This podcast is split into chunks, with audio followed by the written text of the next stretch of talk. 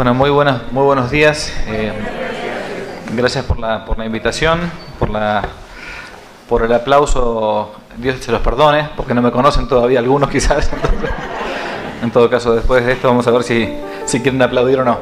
Eh, bueno, soy, soy el padre Javier, como, como les dije, estoy acá visitando unos días. Estas son mis vacaciones de, del colegio. Yo soy vicedirector de un colegio en Argentina, un colegio mucho más chico, mucho más chico que este pero hace 20 años que, por mis pecados propios Dios me ha hecho trabajar con adolescentes. ¿no?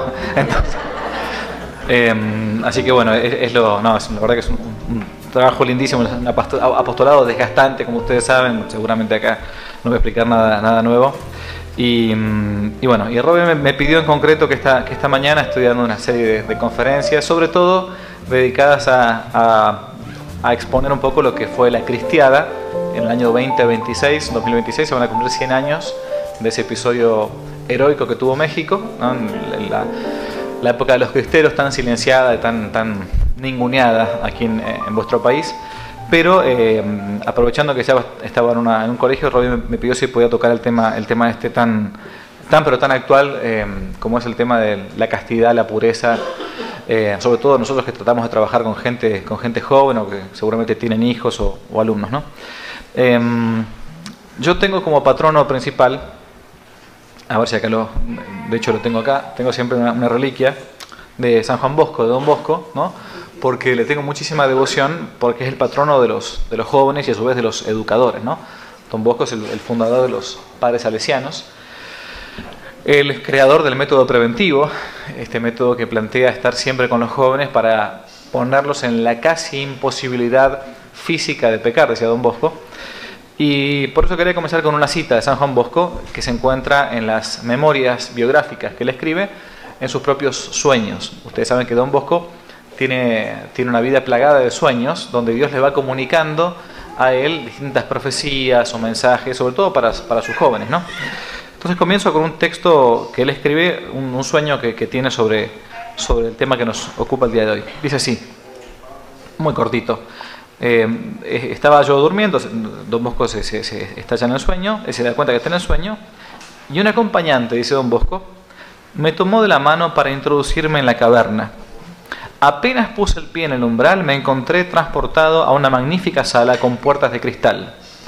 Sobre estas, y a regular distancia, largos velos colgados, cubriendo otros tantos departamentos que comunicaban con la caverna.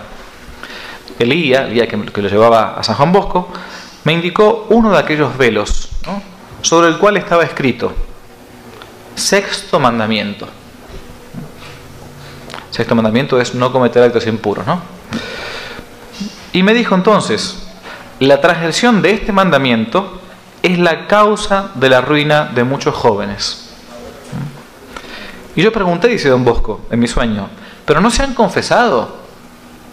Y mi guía me respondió, sí, se han confesado, pero los pecados contra la bella virtud, la hermosa virtud, los confesaron mal o los callaron por completo. Por ejemplo, uno que había cometido cuatro o cinco de estos pecados confesó solo dos o tres. Hay quienes cometieron uno solo en la niñez y tuvieron siempre vergüenza de confesarlo, o lo han confesado mal y no han dicho todo ellos no tuvieron dolor ni propósito. Más aún, algunos, en vez de examinar su conciencia antes de confesarse, estudiaban el modo de engañar al confesor. Levanté el velo, dice Don Bosco, vi un grupo de chicos a quienes yo conocía, condenados por este pecado. Entre ellos había algunos que en apariencia tienen buena conducta. Y termina. Yo dije a mi acompañante, por lo menos ahora me dejarás escribir los nombres de estos chicos para poderles avisar en particular. Mi acompañante dijo, no hace falta. ¿Qué debo decirles entonces? preguntó don Bosco. Predica constantemente contra la impureza. Acá termina el texto de don Bosco acerca de lo que él llama la bella virtud, la hermosa virtud de la pureza. Y acá uno puede encontrarse normalmente en, dos extremos, en los dos extremos que son siempre viciosos, ustedes saben que toda virtud se encuentra en el punto medio según Aristóteles, ¿no? Ni, ni en el exceso ni en el defecto. La virtud implica un equilibrio del alma para poder ser moderado en las cosas. Hay un exceso, o hubo un exceso, hoy ya no lo hay, por, según mi, mi humilde entender, en algunos ambientes de iglesia, de simplemente reducir la vida cristiana a la vida sexual. O sea, toda la moral católica reducida a una mera cuestión de genitalidad. Una especie de moral demasiado represiva, demasiado opresiva, donde todo es pecado, donde, en fin, bien. Pero también hay, por otro lado, por el exceso o por el defecto, si queremos, está una cierta laxitud de conciencia, donde todo vale. ¿no? Bien, hoy por hoy nos encontramos más bien en este segundo exceso y no en aquel primero.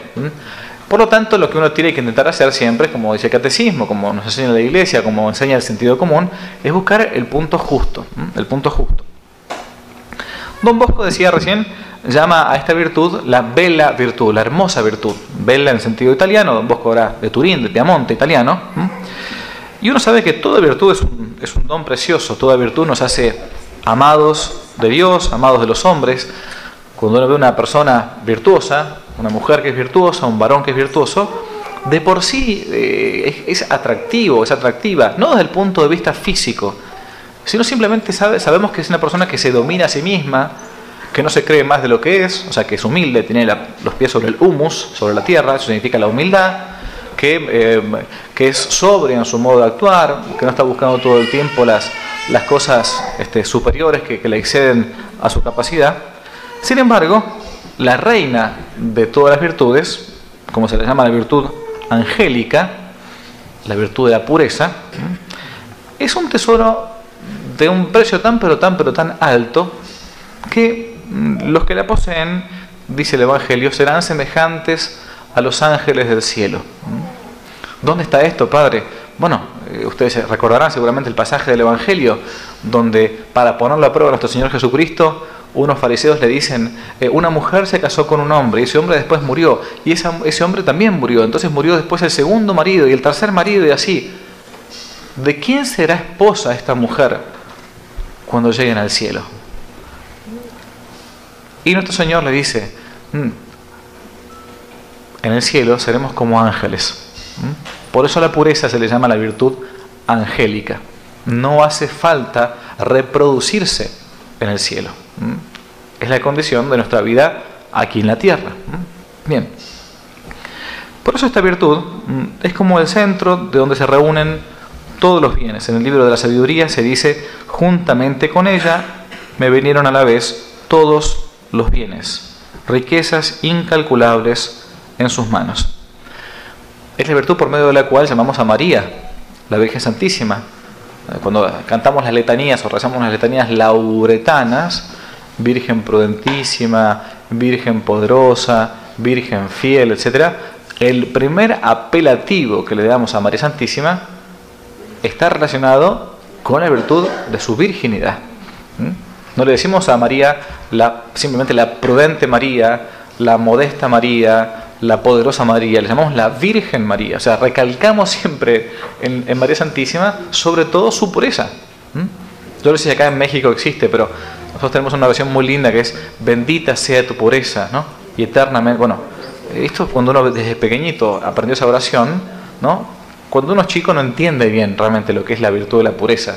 Por eso hay ciertos grados para poder enseñarlas a los niños. No se le enseña lo mismo a un niño que a un adolescente, ciertamente, ¿no? Pero siempre nos queda en el alma esto que la Virgen María, ¿no? Es el primer apelativo, ¿no? Y es tan hermosa esta virtud de la pureza que nuestro Señor Jesucristo, sin condenar el matrimonio, al contrario, lo eleva al grado de sacramento, algo sagrado, llega a decir que quien quiera que deje esposa o esposo, ¿no? Por el, reino de los cielos, encontrará en esta vida el ciento por uno y en el otro, en la otra vida, la vida mm, eterna. Es decir, que hay un premio incluso a la vida de la pureza. Hay una pureza que es respecto del sacerdocio o, respecto de la vida religiosa, el, el, celibato. Un sacerdote o una monjita no hace eh, voto de castidad porque no le guste al varón, al cura, las mujeres o porque a las monjitas no le gusten los varones. ¿no? O sea, al contrario, eh, yo tenía, tenía un, Perdón, me está dando... Acá está un poco más caluroso que, en Tecate. En Tecate es un frío tremendo. ¿no? Venimos con, una, con, nieve. Ah, gracias. Eh, yo tengo un cura amigo que, que cuando encargado de vocaciones, que cuando un, joven va, va, a verlo, va a verlo a él para hablar acerca de la vocación, la primera pregunta que le hace este cura al joven es, y este, después de hablar un par de palabras, ¿te gustan las mujeres? No, padre, no, no. Ah, entonces no puedo ser cura, le dice. ah, no, sí, sí, sí, me gustan, sí, sí, ah, ok. ¿Por qué? porque lo que se pide en el Código de Derecho Canónico, que es la ley, digamos, para, para la Iglesia, es que haya una cierta mínima idoneidad física, idoneidad espiritual, idoneidad moral e idoneidad psicológica. ¿no? no hace falta que un aspirante a sacerdocio sea santo, ¿no? Dios quiera, ojalá, pero al menos tiene que estar una base natural, porque como decimos en teología, que la gracia supone la naturaleza.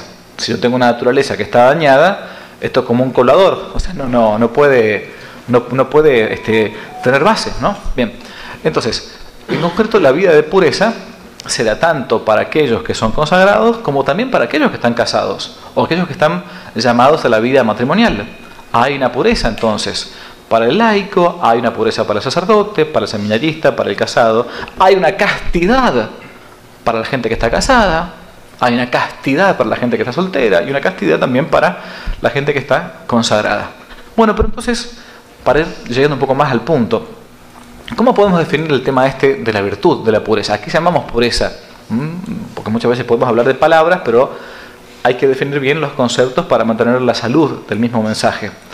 Si uno va a la suma teológica, al texto más importante, de como quizás el más conocido del gran Santo Tomás de Aquino, Santo Tomás hace que la virtud de la pureza sea como una virtud hija de otra virtud grande, una de las cuatro virtudes cardinales. ¿Se acuerdan que cuando estuvimos en el catecismo decíamos prudencia, fortaleza, justicia y templanza? Bien, de esta última de la cuarta, Santo Tomás dice, es hija, una de las hijas es la virtud de la pureza. ¿Mm? Él define la virtud de templanza como aquella virtud cardinal dice que modera la inclinación natural nuestra por los placeres sensibles. Especialmente, dice él, los placeres del tacto, ahí viene toda la sexualidad, y los placeres del gusto. Ahí viene toda la parte de nuestro apetito del comer, del beber, ¿no?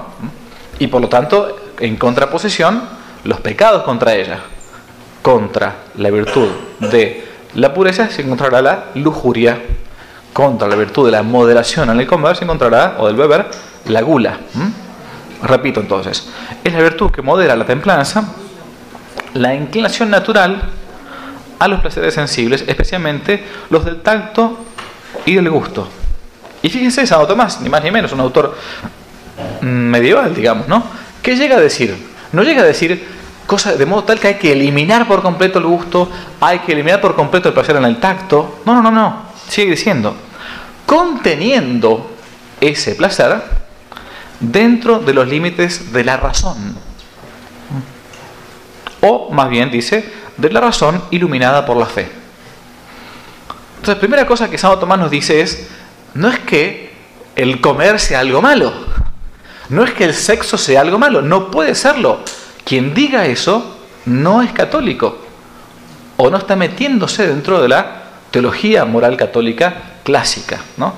Primera cosa entonces, no puede ser que sean malos. Pero ¿qué sucede? Por esa falla que traemos a partir del pecado original, tenemos por experiencia propia que muchas veces, por ejemplo, comemos más de lo que debemos. ¿No?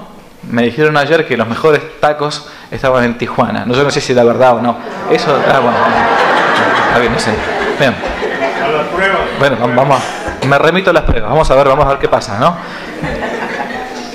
O, por ejemplo, si yo les dijera, como buen este, pedante argentino, porque somos así los argentinos, que nunca van a comer un mejor asado que en Argentina, ¿no? Pero si yo como y ya, ya no puedo más, no puedo más, ¿eh? y entonces, bueno, me doy cuenta hasta físicamente que esto ya estoy excedido, ¿no? Y aunque yo no sea católico, no importa, pero me, está, me estoy yendo fuera, como dice Santo Tomás, de los límites de la razón, porque me estoy excediendo. Fíjese qué interesante que, esto yo siempre lo he pensado, que los, animales irracionales no cometen ni gula ni lujuria. El perro cuando se, se, cansó, o el gato cuando se cansó, o el león cuando se cansó de comer, ya está, está, está saciado, no sigue cazando, no sigue comiendo. ¿no? Cuando la perra no está en celo, el perro no monta a la perra. Viven como si fueran hermanos. ¿no? No la anda piropeando y, este, y persiguiendo. Y la otra no se mete a hacer un lobby este, feminista para que, no, para que los perros no vengan a... Bueno. ¿Por qué? Porque porque no tienen la razón, por empezar, y a su vez también porque no han tenido esa prueba de, de, que, tenemos, que, hemos tenido nosotros y tenemos de fábrica, que es el pecado original.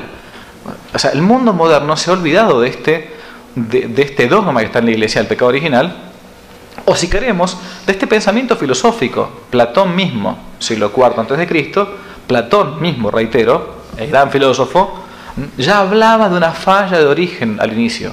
Decía, el hombre no puede ser que quiera, que quiera, que, que sepa que algo está bien y haga lo contrario, decía Platón. Esto lo encontramos en las leyes, en la República, famosos libros de Platón. No puede ser que vea el bien y después no lo tome. Entonces Platón llegaba a una conclusión. Tiene que haber una falla en el origen del hombre que lo haga hacer esto. Que él no era cristiano, ni siquiera judío, ¿no? Pero sabía que filosóficamente hablando, algo en la naturaleza humana venía fallado. Un gran poeta nicaragüense que fue Rubén Darío decía que, que el hombre viene con mala levadura. ¿Es cierto? Bien. Ahora, ¿qué sucede? Estas dos, eh, dos acciones del hombre, eh, el hecho de alimentarse y el hecho de nuestro, nuestra sexualidad de reproducirse, fíjese qué interesante el punto, que son dos acciones a las cuales Dios les colocó un plus. Cuando Dios coloca un plus, puntualmente placentero, es para que el hombre no olvide que debe tener esa acción. Si fuera una cosa horrible, horrible, alimentarnos, rápidamente moriríamos de inanición. Es decir, si yo, si comerme un taco, comerme un asado, oh, qué horrible, qué feo esto, tengo que alimentarme de vuelta, entonces viviríamos a dieta o viviríamos ayuno y nos moriríamos, ¿no? Si fuera algo horrible tomarse una cerveza, o tomarse un buen vino, o un buen vaso de agua, o lo que ustedes quieran tomar, eh, moriríamos deshidratados. Entonces Dios pone a dos acciones del hombre el plus del placer para que no se olvide que debe mantener en primer lugar su propia vida. La comida, la bebida nos da placer. ¿Mm? Y en segundo lugar, para que no olvide que el género humano debe mantenerse en el tiempo. Si fuera horrible traer niños al mundo, se acaba el género humano mañana, o sea, se, se acabó todo, ¿no? Bien, a ese a esas dos acciones del tacto y del gusto, Dios le coloca el plus del placer. Para que sepamos que debemos mantenernos en nuestro propio ser o para que nos mantengamos en nuestra propia especie humana, si queremos. Lo que sucede es que, reitero, esa falla de origen muchas veces hace que nosotros nos extralimitemos en el uso de esos placeres sensibles. De ahí que Santo Tomás diga, y termino esta parte con esto, que es la virtud que modera esa inclinación natural hacia los placeres sensibles del tacto y del gusto, conteniéndolas dentro del límite de la recta razón. Hasta una persona incluso que es totalmente pagana, a mí me ha tocado estar trabajando, misionando en, en países de misiones adyentes. Las misiones adyentes son los lugares donde no hay cristianos, ¿no? por ejemplo en el Tíbet, en toda la meseta tibetana, entre Nepal, Bután, India y China, no se encuentran cristianos. Y hay una cosa que a mí me llamaba la atención, es que si bien no conocían el dulce nombre de Cristo, es que vivían una moral natural mucho mejor que en Occidente. Por ejemplo, la infidelidad del marido a la mujer, o de la mujer al marido, era una cosa que no existía. No existía. ¿Por qué? Porque todo el mundo sabía que si hay infidelidad en una, no digo matrimonio porque eran paganos, pero en esa unión, ese compromiso que se daban, eso es ruptura de, la familia y a su vez un gran drama para los hijos. Por lo tanto, la infidelidad es algo que no, que si existe está súper mal visto. Y uno decía, pero, pero ¿y por qué este ni hablar ni hablar de lo que implica todo el tema de las ideologías y estos movimientos que hay hoy en día? No, no. Porque se manejaban en un ámbito de montañas, un ámbito súper rural, natural, bueno, como cuando eran la época quizás de nuestros abuelos, ¿no? Gente que no estaba menos ideologizada. Bueno, ¿a qué vamos con todo esto? Mm, a que uno dice, pero padre, hablar del tema de la pureza en 2023, ¿de qué me está hablando? Esto es anticuado. Lo que pasa es que uno como cura no habla de lo que uno opina. Este es el problema que tenemos los curas. Uno tiene la obligación de hablar lo que dice la iglesia, lo que dice el catecismo, lo que dicen los evangelios. Incluso a costa de quedar a veces política o eclesialmente incorrectos. Porque uno le puede decir, bueno, por ejemplo, yo, yo un joven que no, no, no fue practicante, yo no, hasta los 19 años yo no pisaba una iglesia. Pero las pocas veces que yo pisé una iglesia, jamás en mi vida escuché hablar de lo que era la impureza. Jamás en mi vida escuché hablar de lo que era la masturbación. Jamás en mi vida escuché hablar de que tenía que intentar cuidar mi pureza hasta el matrimonio si me iba a casar el día de mañana con una chica. Eran puras tonteras las que a veces uno escuchaba, perdón que les diga. Pero sobre el tema de la pureza te decían de modo muy general, muy como muy este eh, abstracto, digamos, ¿no? Bueno, hay que mantenerse puros. Y uno dice, bueno, yo a veces escuchaba, puro será, no hay que mentir, qué sé yo, no sé, no, no, no, no, no se explica. Y uno dice, pero, pero no, pero no hay que meterse demasiado con esto. Lo que pasa es que hay dos mandamientos de los diez mandamientos, dos mandamientos de los diez mandamientos, que nos hablan de este tema. El sexto mandamiento, se lo dije recién, no cometer actos impuros o no fornicar. Y el noveno mandamiento, no desear la mujer de tu prójimo o el varón de tu prójimo. ¿Por qué? Porque sabemos que estamos inclinados por el pecado original muchas veces a hacer lo que nuestra sensibilidad caída nos dice. Bien. ¿Por qué somos tan tentados nosotros hoy en día? Dicen los, los santos que el pecado de la impureza, el demonio pesca como si fuera con una, con una red gigantesca. El pecado de lujuria, el demonio pesca con una red. Son muchos los que caen en ella. Mientras que en el resto de los pecados capitales van pescando uno por uno con un anzuelo. Es decir, que son muchos los que caen en la impureza y se dejan llevar por la pasión. Y una vez dominado por la pasión, comienza a ser cada vez menos libre. ¿Por qué digo esto? Porque quienes lamentablemente alguna vez hayamos tenido que caer en estas cosas, acá no, no, no veo que, que, esté escuchando la charla la Virgen María, digamos, ¿no? O sea, somos todos pecadores y, y somos así, hay que ser humildes, digamos, ¿no? Lamentablemente uno tiene experiencia de que cuando se cae en los pecados de la carne, son de los que más a uno lo avergüenzan. Son de los pecados que a uno más lo hacen irse para abajo, digamos, ¿no? Y más todavía, son aquellos pecados que cuando uno debe después confesar, son los que quizás más vergüenza da al pecador confesar.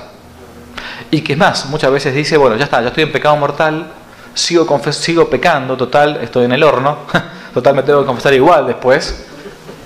Y no es lo mismo cometer un pecado mortal que cometer muchos pecados mortales. ¿Por qué? Porque una puñalada, quizás, si yo voy rápido al hospital, no me mata. Ahora si me meten 30 puñaladas y me convierto en un colador, o sea, no, no, no, no tengo chance, no, no, no llego nunca al hospital, ¿no? ¿no? Bien. ¿Cuál es el problema que tenemos hoy en día? es que viviendo en tiempos como si fuésemos Lot y su familia, Sodoma y Gomorra, ¿se acuerdan? Viviendo en estos tiempos, aún así Dios nos quiere puros. No solamente que nos quiere puros, sino que nos quiere apóstoles de esta virtud en un mundo que dice por completo lo contrario. Y no solamente que los quiere puros, nos quiere santos. ¿Mm? Y santos significa libres. La libertad de los hijos de Dios, de las que habla Jesús. Ahora uno dice, ¿cómo puedo ser yo libre en una especie de pornocracia? Está la democracia, ¿no? está la aristocracia, está la pornocracia. ¿Mm? Yo prendo el teléfono, este el celular, quiero postear una, una, foto acá de nosotros con ustedes, me meto a Instagram porque quiero estoquear a alguna persona que me mandó un mensaje, le quiero, ¿no?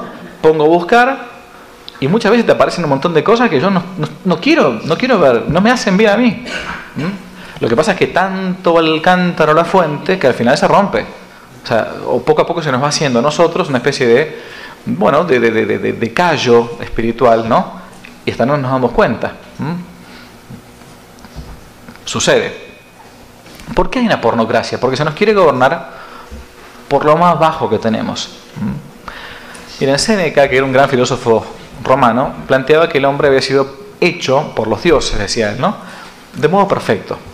Decía, arriba de todo, del hombre, está la cabeza, que es el, donde decimos que es el, el, lugar donde residen nuestros razonamientos, nuestros pensamientos, nuestras, nuestras inquietudes intelectuales, ¿para qué? Para encontrar la verdad. Arriba de todo, entonces, la cabeza.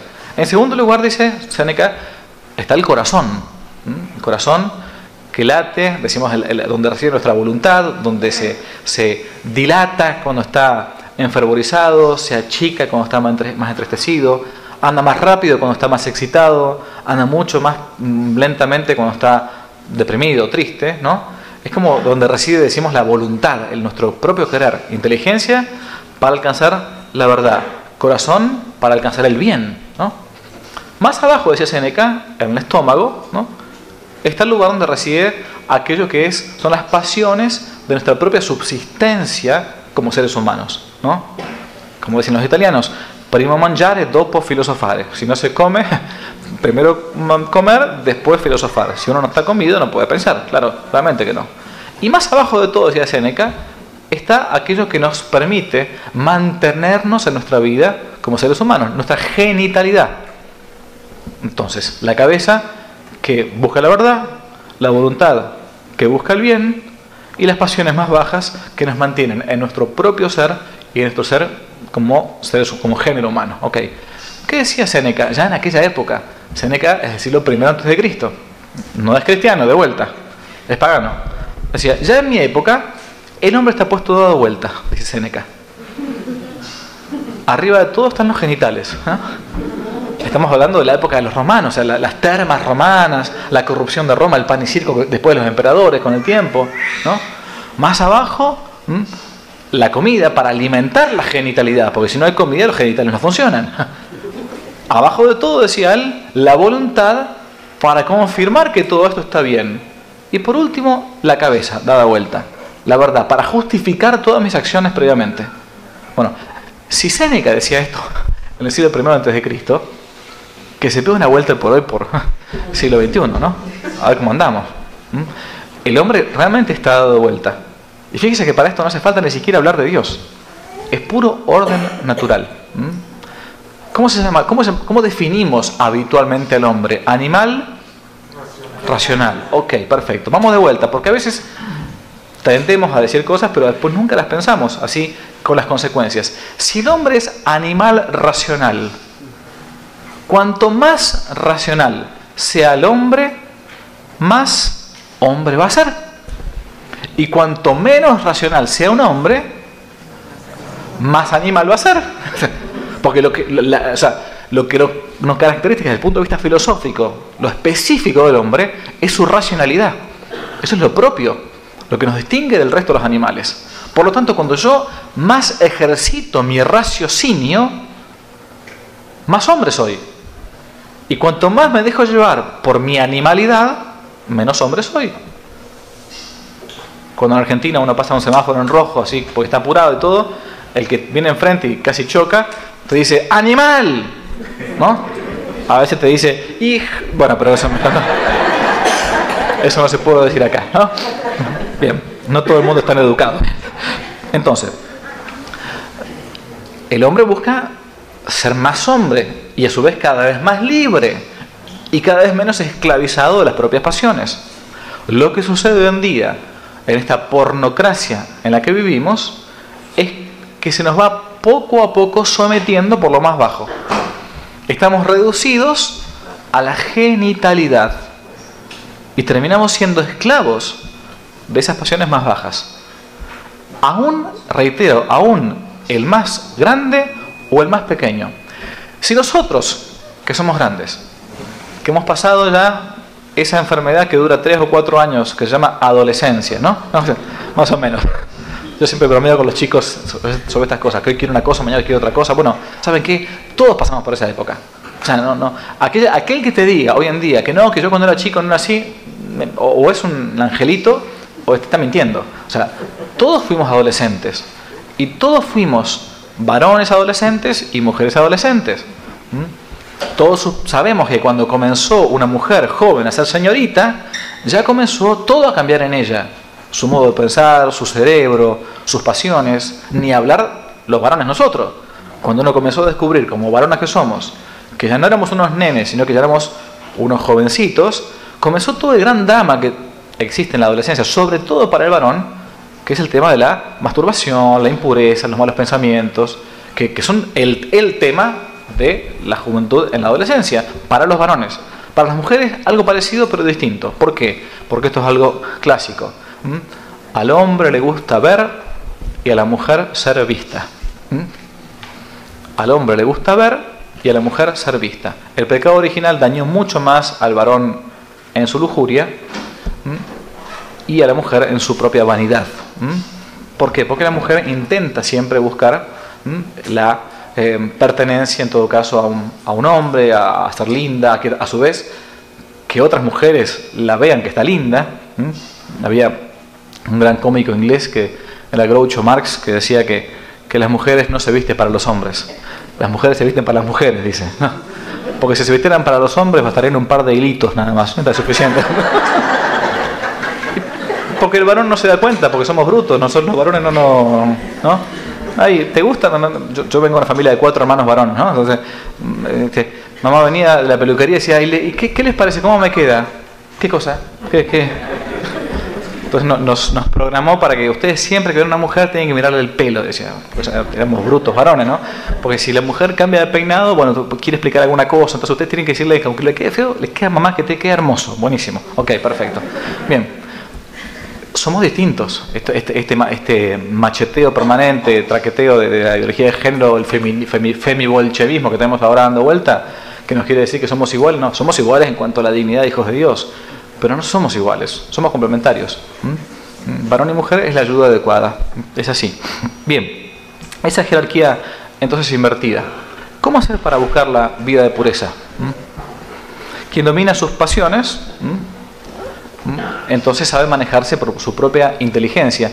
Y quien domina sus pasiones comienza a ser cada vez más racional y menos animal, por lo tanto más hombre. De que Dios ponga en un mandamiento para que no olvidemos, no cometerás actos impuros. Yo estoy habituado a hablar siempre con gente que ni siquiera es católica, ¿no? Por más que sea cura, me ha tocado siempre por mi apostolado hablar con gente que incluso es agnóstica o es atea o es de otra religión. Y, esto vale la pena que uno lo, sepa porque capaz que uno es católico y como que ya, mm, claro, como hemos tenido, tenemos la gracia de una herencia hermosísima, a veces no lo pensamos. Mm, levante la mano acá el que le gusta que le mientan, por favor. Mm, mentime, mentime, sí, por favor. El que, le, el que robe, le gusta que le roben, que le quiten lo propio esto es lo que uno plantea. Fíjense, casualmente hay un mandamiento que dice no levantar falso testimonio ni mentir. Casualmente hay un mandamiento que dice eh, no robarás. Casualmente hay un mandamiento que dice no matar, ¿no? porque no me gusta que me maten. ¿no? O sea, si uno se pone a pensar los 10 mandamientos, algunos más, otros menos, pero todos, todos, o mejor dicho, ninguno de ellos contradice el sentido común contradice la racionalidad. Hay algunos que son quizás más difíciles de terminar de explicar, pero si uno se pone a analizarlos, por ejemplo, el típico mandamiento, ¿por qué no puedo yo entonces, si estoy enamorado de mi novia, acostarme con mi novia antes de casarme si nos amamos y queremos formar una familia, pero por ahora no podemos casarnos? No cometer actos impuros, por ejemplo. Es muy sencillo, si uno se pone a analizarlo, esto está en el catecismo, no es que sea una genialidad, ¿no? Cuando uno se entrega por completo en ese acto, aún de amor, aún de amor, todo acto de amor está abierto a dar frutos, ¿no? Todo acto de amor que uno hace está, abierto a que, a exista un fruto. Ahora, como yo no he dado como novio, como novia, el sí definitivo ante Dios y ante la sociedad, probablemente lo primero que intente hacer en esa unión sea excluir el posible fruto de esa unión, ¿no? Y en general, quien termina mal si la mujer concibe el fruto de esa unión es justamente la mujer y el hijo. Porque el hijo tiene todo, hoy que hablamos de derechos humanos y derechos del... ¿no? Un hijo tiene todo el derecho de tener un papá y una mamá. El hijo no decidió vivir, lo trajimos nosotros y tiene todo el derecho de estar en una familia naturalmente constituida, con un papá y con una mamá. Ahora, esa relación previa al matrimonio, por más que sea difícil mantener la castidad antes del matrimonio, todo uno ha caído, se confesará de vuelta, todo lo que sea, por más que sea difícil, aquellos que intentan cuidar esa pureza hasta el matrimonio, después logran enormes premios. ¿Por qué? Porque supieron contenerse, supieron sacrificarse. Ah, no, la, si no me das la prueba de amor, le dice el novio a la novia, ¿no? Al contrario, la novia tiene que responderle, no, la prueba de amor es si me aguantás. Porque si no te aguantás ahora, el día que yo esté indispuesta, el día que esté embarazada, el día que esté enferma, como no supiste contenerte ahora, te vas a ir con la primera secretaria de turno que encuentre, con la primera loca que encuentre en la calle. ¿Por qué? Porque no, tuviste, no pudiste contenerte porque no, tuviste, no te pudiste contener dentro de los límites de la razón. ¿Mm? Es decir, que los mandamientos no son irracionales. Dios los coloca para que uno recuerde cómo debe llegar a la perfección de una vida virtuosa. Bien. Esa jerarquía invertida, de hecho, es la que existe hoy en día. Pero uno podrá preguntarse, ¿pero por qué buscar la pureza? Porque decíamos que domina las pasiones, comienza a ser más y mejor hombre. Y esto se encuentra, de hecho, para los que creemos en la Sagrada Escritura, en la Biblia, en la primera carta a los Corintios, capítulo 6. ¿No sabéis acaso, dice San Pablo, que los injustos no heredarán el reino de Dios? No os engañéis. Ni los impuros, ni los idólatras, ni los adúlteros heredarán el reino de Dios. Esto es palabra, está en la Biblia. Lo que pasa es que a algunos se les caen algunas páginas de la Biblia, ¿no? Entonces esto como que no conviene leerlo. No, porque, porque esto es políticamente incorrecto, padre. usted, usted no ve Netflix, padre, no, no, usted no está, no está en el mundo. Sí, yo estoy en el mundo igual que ustedes.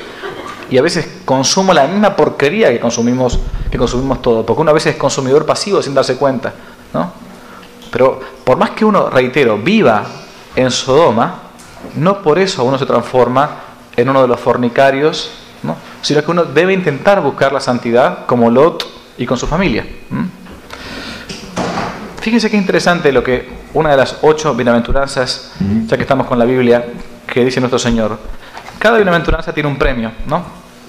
Por ejemplo, bienaventurados los pacíficos porque heredarán la tierra en herencia, bienaventurados los que lloran porque serán consolados. Y hay una que dice así, bienaventurados los puros de corazón, porque ellos verán a Dios. Miren qué interesante. El premio de la pureza es la visión de Dios.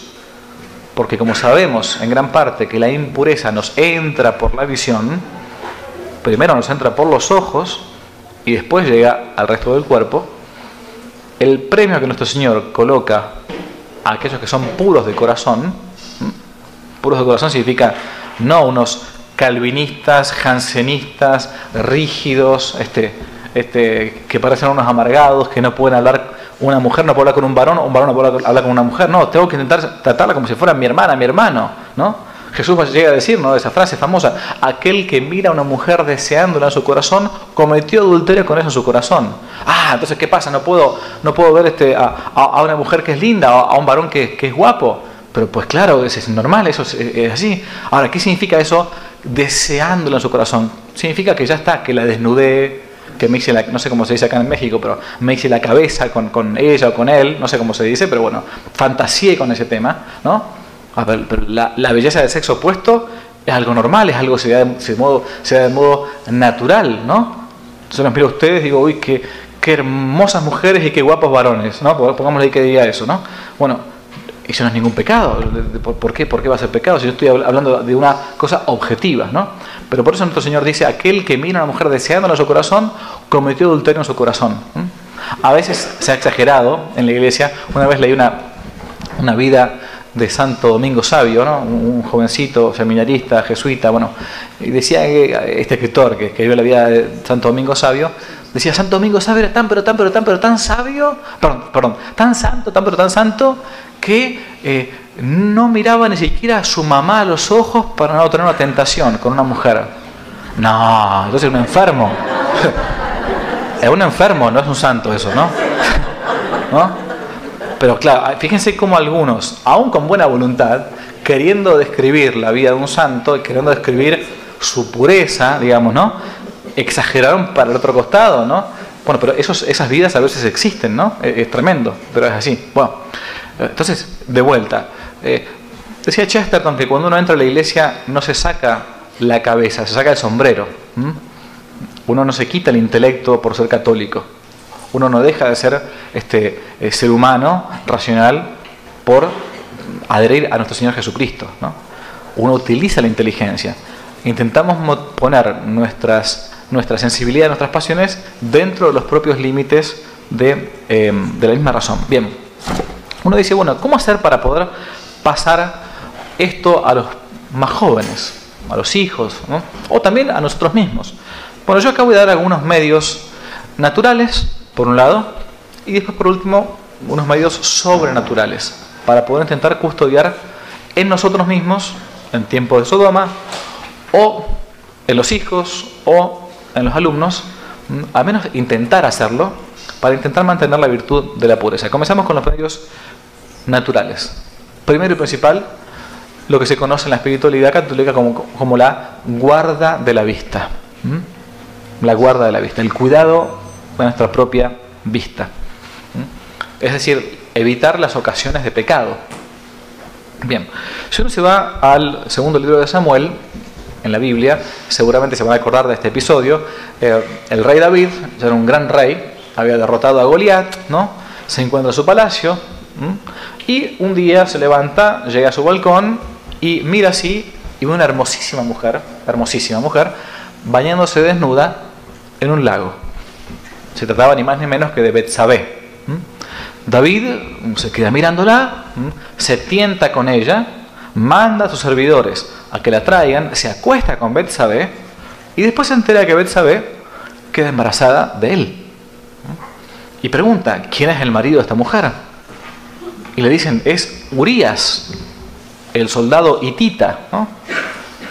Fíjense cómo actúa David. David, ¿qué hace? No manda a matar a Urias, no manda a comprarle la esposa a Betsabé, ¿no? A Urias, actúa muy cobardemente, siendo él, ni más ni menos que el rey David, dicen, lleven a Urias al frente de batalla, al lugar más cercano con los enemigos. Y cuando estén a punto de avanzar los enemigos, todos retrocedan y déjenlo solo. Y así morirá Urias. Y así fue. Urias fue llevado al frente de batalla, el esposo de Betsabé, y allí fue dejado solo, fue traicionado y muere. Llega el rey David, gesta a un pequeño Betsabé, hijo de David, y cuando nace, el niño a los pocos días muere. Después de la muerte de su hijo, es que el famoso rey David compone el salmo que cada día viernes se reza en las laudes. Por ejemplo, hoy el Salmo 50, que dice, Misericordia, Dios mío, por tu bondad, ¿no? por tu inmensa compasión, borra mi culpa, lava del todo mi delito, limpia mi pecado. ¿no?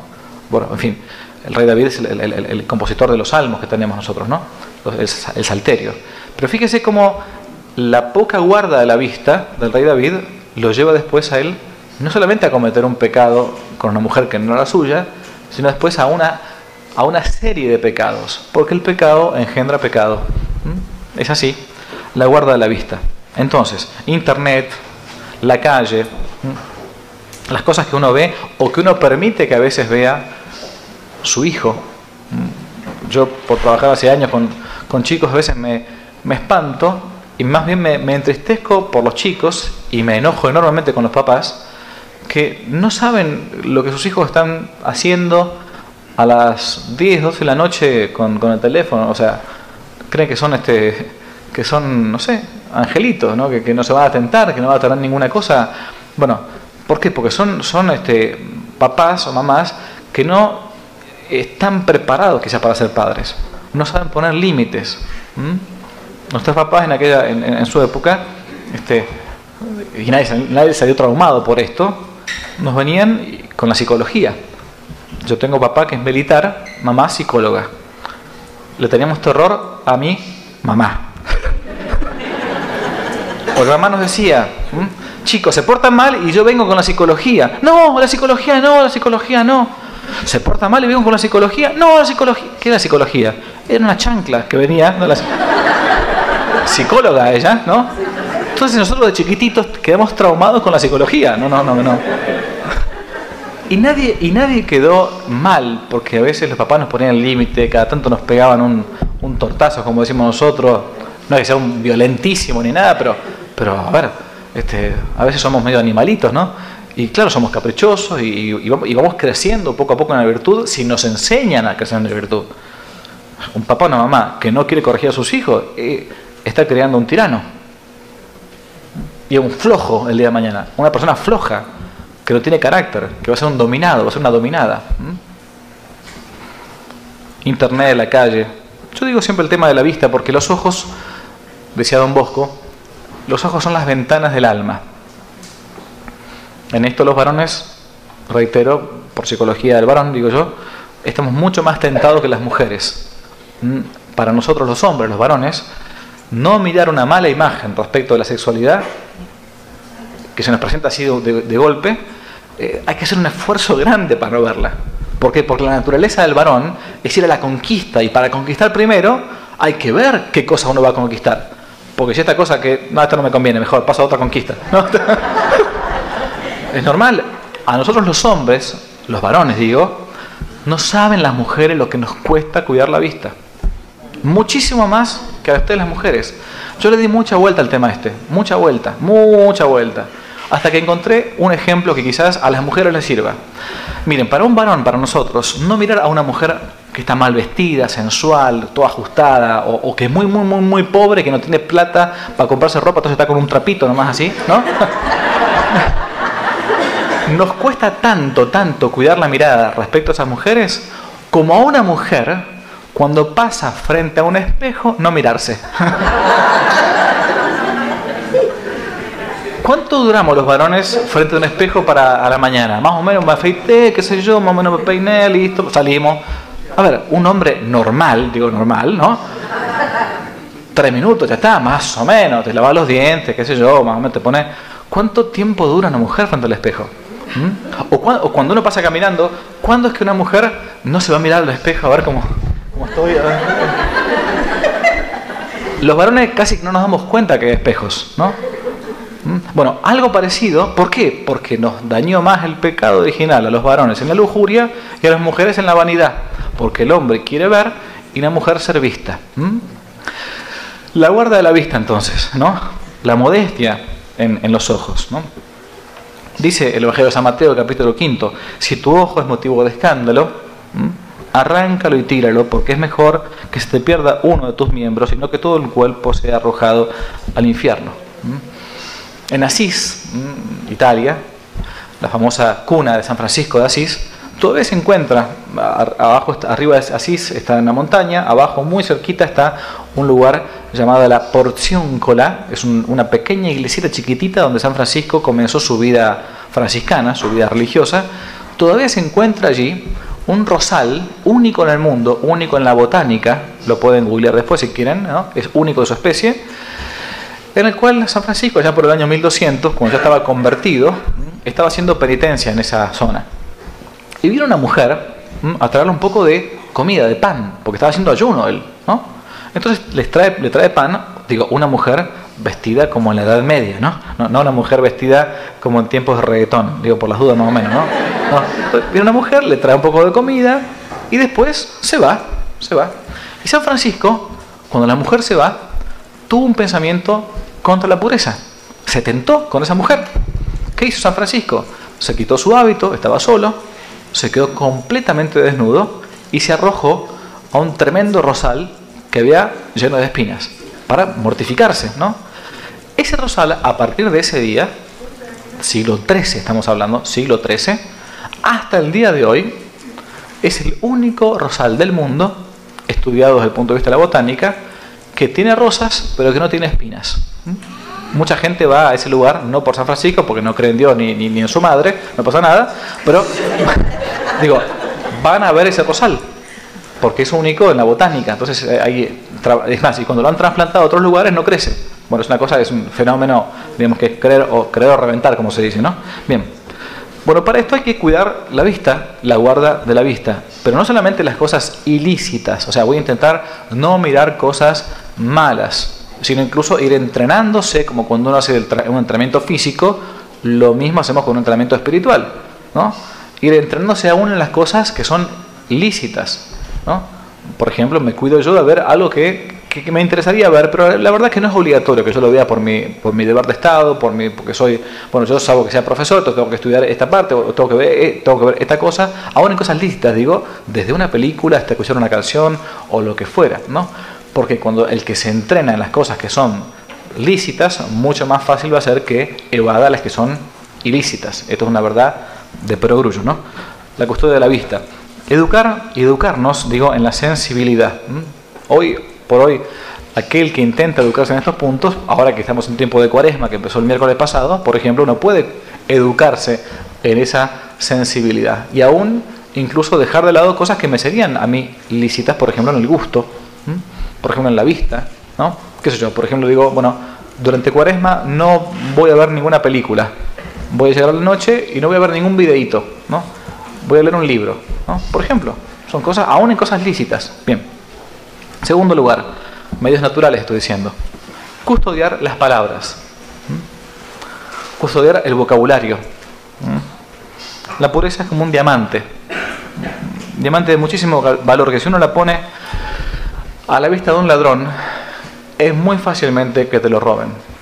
Si uno camina por Tijuana con un billete, eh, o sea, con un fajo de 10 mil dólares en la mano, así, todo el tiempo, y estás listo, ¿no? ¿no? Estás listo. ¿Por qué? Porque yo no voy a exponer un tesoro en un lugar donde pueden realmente quitármelo. La custodia sobre todo de las palabras, de las cosas que uno dice, de las cosas que uno escucha, las bromas de doble sentido. Nosotros tenemos, en como ser, por ser varones, muchas veces estamos más sometidos a esas bromas. También en las mujeres, que son bastante, a veces, este, chabacanas en su modo de hablar y todo, pero los varones como que tendemos más, somos más bestias para esas cosas. No permitir que se den esas cosas. ¿no? Mira, una vez este, un seminarista, me acuerdo, fue a, una, a un taller mecánico y, y, cayó ese taller mecánico vestido de seminarista, ¿no? Y entonces yo no sé si acá pasa en México, pero en los talleres mecánicos, no sé por qué, en Argentina, siempre típico que en todo taller mecánico tenés un póster de una mujer desnuda. Siempre. Yo no sé por qué, pero no, la verdad es que no, sé dónde salió esa costumbre, pero en Argentina pasa eso. Entonces llega el seminarista, venía con una rueda para, para parcharla, ¿no? Y este, entonces, claro, mira así el cartel y estaban un par de mecánicos y dice, miralo al curita, dice, miralo al curita, ¿no? Empezaron a hacer la típica broma, ¿no?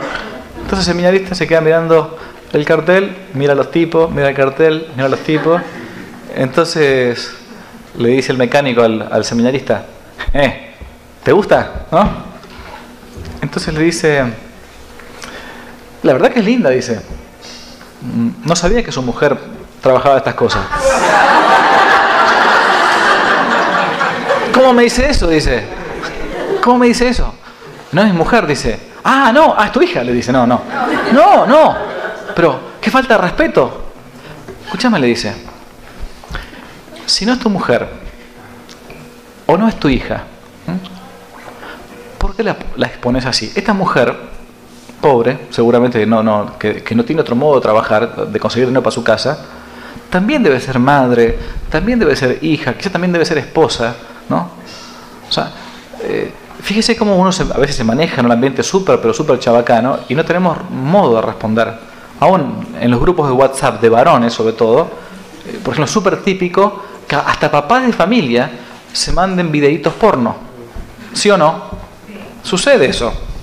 Y uno dice, ¿y yo qué hago? ¿Y por, qué no le respondo al tipo este? Yo tengo un amigo que tiene una, una carpeta en el teléfono celular que se llama así, antiporno. Se llama pero no es ningún filtro, ¿eh? No, son un montón de videitos. ¿De qué? De abortos.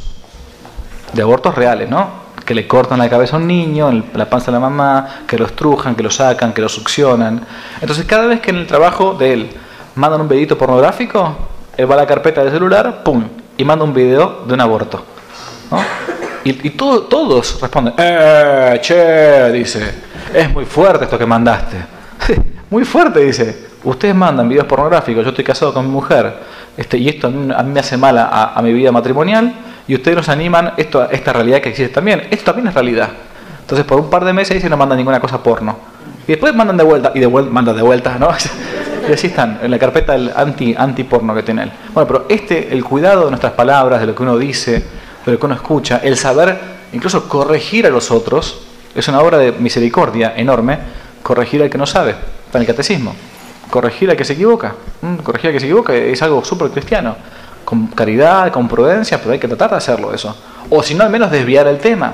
Sé que comiencen una conversación a charlar sobre cosas que van a terminar mal, y bueno, yo trato de, de cambiarlo, ¿no? Custodiar las palabras, ¿no? Custodiar nuestro modo de vestir. Mm. Bueno, ahora es invierno, mm. todos somos jóvenes y con cuerpos hermosos acá, ¿no? ¿No? pero cuando llega el momento de calor y todo, uno tiende a estar con menos, con menos ropa. Y sobre todo a los más jóvenes, no, no tendemos a explicarles lo que es la virtud de la modestia en el vestirse. ¿no? no estoy hablando de que uno se vista como un cura, como una monja, no, claramente que no.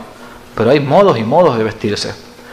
Yo recomiendo siempre que al momento de vestir, sobre todo a una, a una niña, que es cuando, cuando más es, normal que la, que la mujer que esté, buscando una cierta sana vanidad, hay una, hay una vanidad sana en la mujer, obviamente que sí, ¿no? Para que sea atractiva, sea linda, ok, pero recomiendo que al momento de vestir eh, sea siempre el papá el que dé la última aprobación.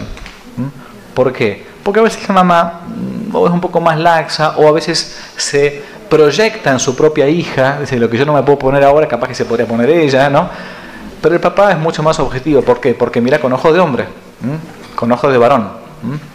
Yo tengo un papá amigo que él va siempre a comprar la, ropa de sus hijas adolescentes con sus hijas, no deja que vaya su madre, ¿no? Pues la mamá es buenísima también, es buenísima, pero como que se va a tentar a... No, como no se va a dar cuenta, porque las mujeres, reitero, no terminan de darse cuenta de lo que implica la vista de una mujer mal vestida o muy sensual para un varón.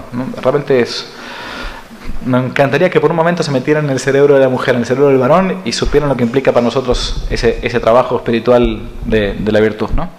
Bien, estar siempre alejado, por último, de la compañía de los que tienen conversaciones eh, obscenas o, así, o, malas compañías, los, los alumnos o los hijos ¿no? que no son ayudados por sus papás o por sus docentes en este ámbito, son lamentablemente son huérfanos aunque tengan papá y mamá. Porque hay que buscar que, la compañía de mis hijos sean compañías virtuosas, porque de esas compañías después van a surgir los esposos, van a surgir las esposas, van a surgir las amistades de la adolescencia que van a, permanecer después en el tiempo de la juventud, de los 20 años.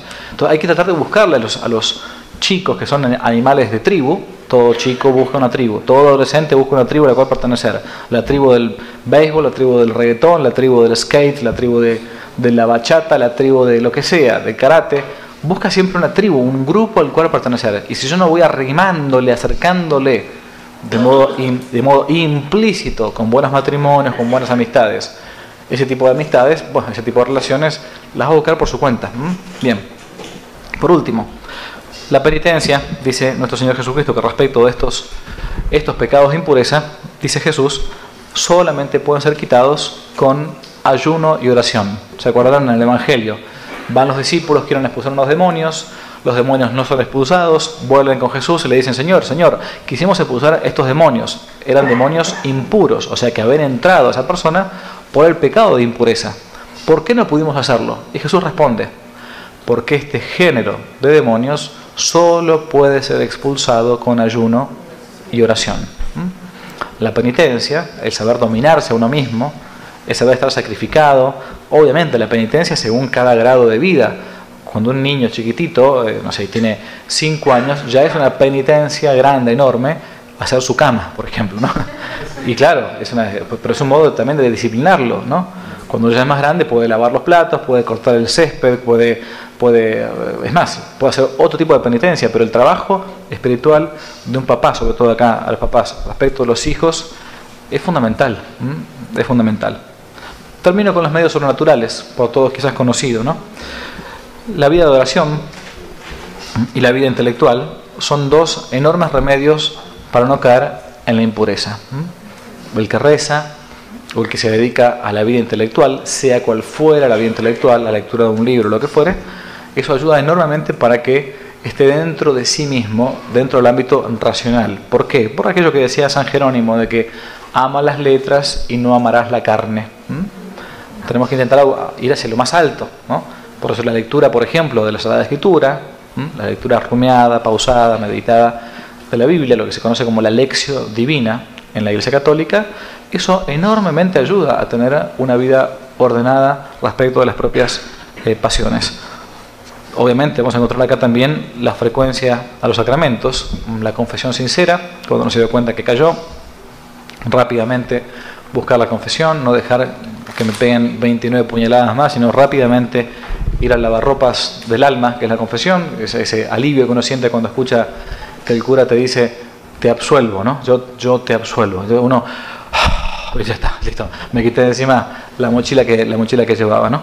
Y por último, la Sagrada Comunión. No hay nada más puro, nada más puro en esta tierra que la Sagrada Comunión. Oración frecuente, especialmente si se puede Santo Rosario, la confesión sincera y humilde inmediatamente después de haber caído, y después la Sagrada Comunión para mantenernos entonces siempre en vigilia. Bueno, esto era más o menos lo que quería decirles respecto de intentar educar en tiempos de Sodoma. Muchísimas gracias.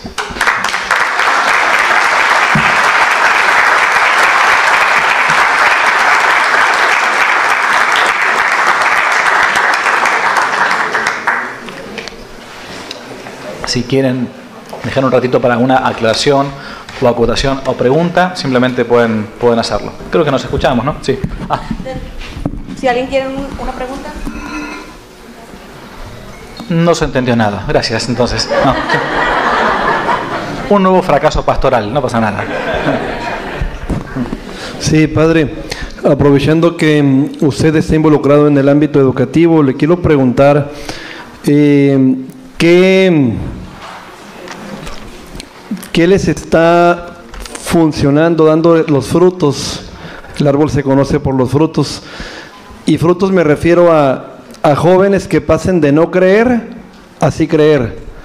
Jóvenes que pasen de un credo eh, de cualquier interdenominación, protestante a, buscar eh, el bautismo católico o incorporarse a la iglesia católica. Eh, en estos ámbitos de, de no creer, así creer, de pasar de, una cultura tal vez familiar a, a, pasar al credo católico. Por cierto, le felicito por el, joven de Rincón Apologético, qué, qué bonita ah, conversión. Eso, es Dios, no soy yo. Este, no, pero fue con, fue con usted, lo buscó y, en fin, Dios lo utilizó para ello. Entonces, por ejemplo, este fue un caso de un youtuber, ¿no? Pero en el ámbito educativo, eh, si nos pudiera compartir qué usted ha visto que realmente esté dando esos frutos? Bien. Es una pregunta muy difícil, ¿no? Eh, porque mm, uno puede, puede como vislumbrar, o sea, que algunas cosas funcionan em,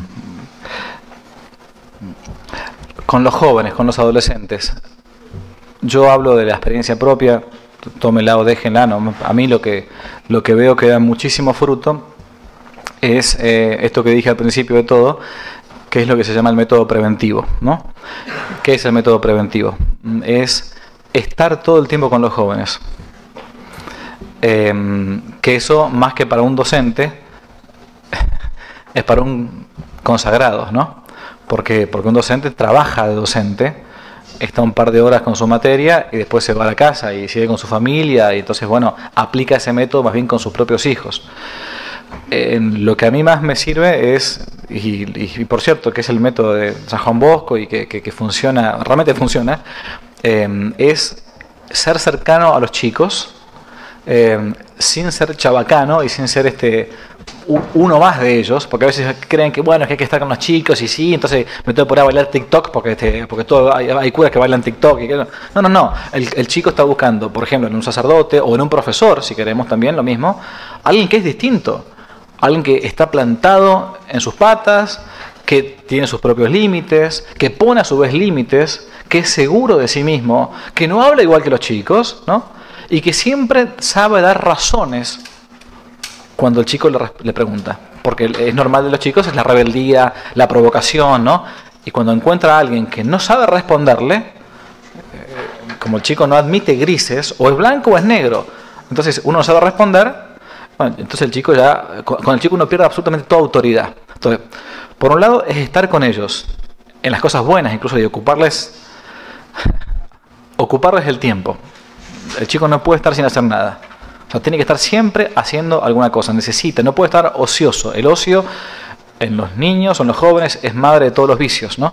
Entonces, ocuparles el tiempo en cosas desde deporte, de, de alentarlos, de cantar con ellos cosas buenas, o, o ir de campamento, o llevarlos de viaje. Bueno, yo ahora, antes de venir para acá, estuve un mes entero con 26 chicos en, en Europa. Este, hacemos el viaje de fin de curso y para evitar que los chicos vayan a esos viajes tontos, como acá podrían ser a Cancún o qué sé yo, este, de fin de, antes de pasar a la universidad, me lo llevo un mes entero a Europa para que estén 10 días en España, 10 en Francia y 10 en Italia. Y por el mismo dinero que gastarían por irse a Cancún, digamos, yo me lo llevo allá. Bueno, entonces estás todo el día con los chicos, las 24 horas con los chicos, escuchando, bla, bla, bla, bla, bla, Pero bueno, eh, era eso, casarse también, ¿no? Era, no, no. Obviamente, sí. es una vez al año nada más, así que tranquilo. Bueno. Em, bueno, pero fuera broma, o sea, estar con ellos todo el tiempo, o sea, es el método preventivo para, para ponerlos casi en la imposibilidad de que los chicos se, se, se, descarrilen, digamos, ¿no? Porque ya la figura misma, aunque uno no está mira, aunque uno no está hablando con ellos ni nada, la figura de un docente en el aula ya hace que los chicos se porten distintos, ¿no?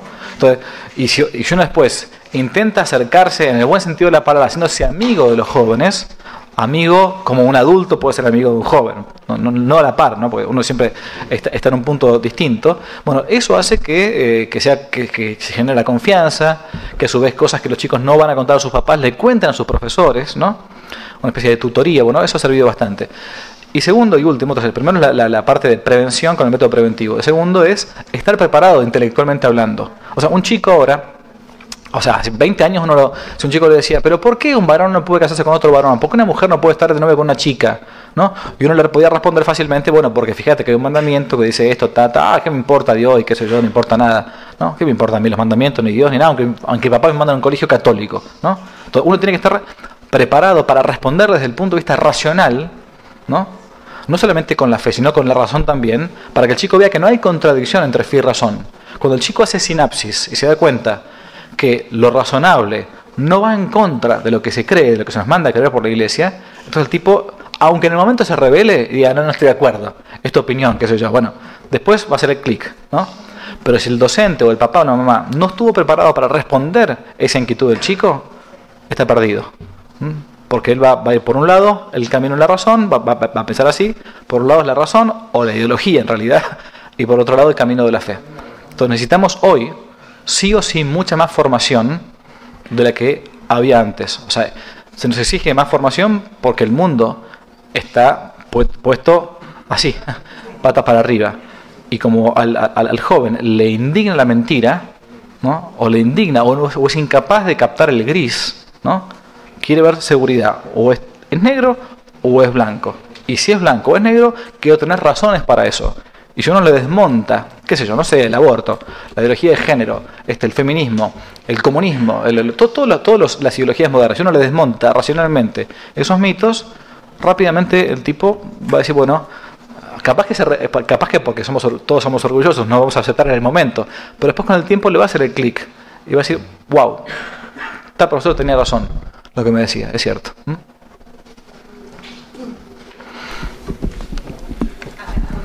Ahí pasa. Um, quería tengo una pregunta y, también quiero pedirle un, consejo. Este, yo vengo de, la, de Arizona, de Phoenix. Este, um, he trabajado con uh, um, escuelas públicas. Entonces, este, lo que ha pasado, la psicología que están emitiendo ahorita en las escuelas, es de que siempre hay que darles uh, un regalo, un reconocimiento a las cosas positivas. Yo estoy en contra porque yo estudié en, un, en, en, Michoacán, en un colegio privado. Este, entonces, yo lo que he tratado aquí um, a mis hijas, están en la preparatoria, de que toda causa, uh, todo efecto tiene una causa. Entonces, que debe de ser negativa y positiva.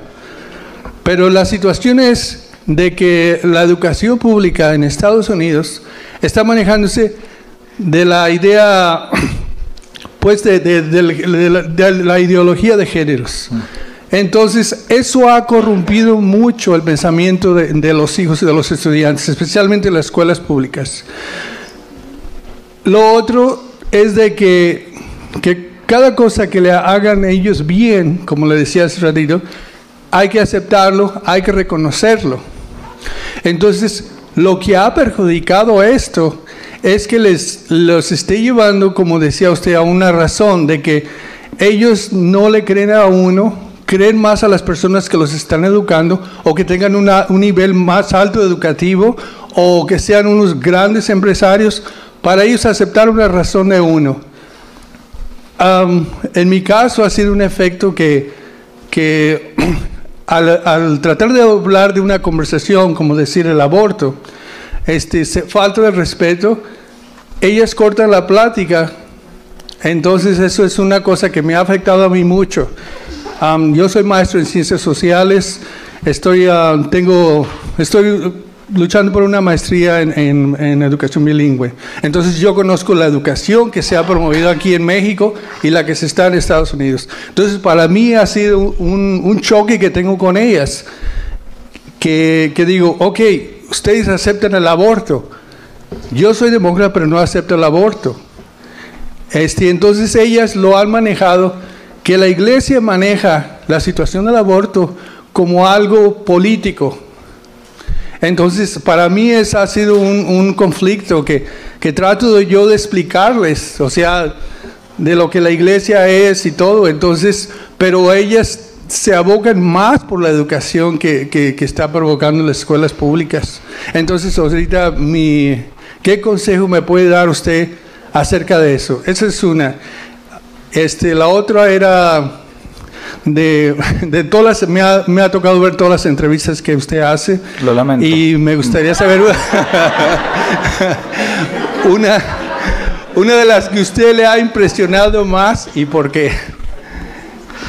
Bueno, a, ver, a, la, a la primera, creo que, el, que para mí habría que dinamitar muchísimos colegios, ¿no? O sea, habría que realmente porque no porque el, porque el colegio intenta llevar adelante al hombre a su máxima plenitud, tanto intelectual como moral, ¿no?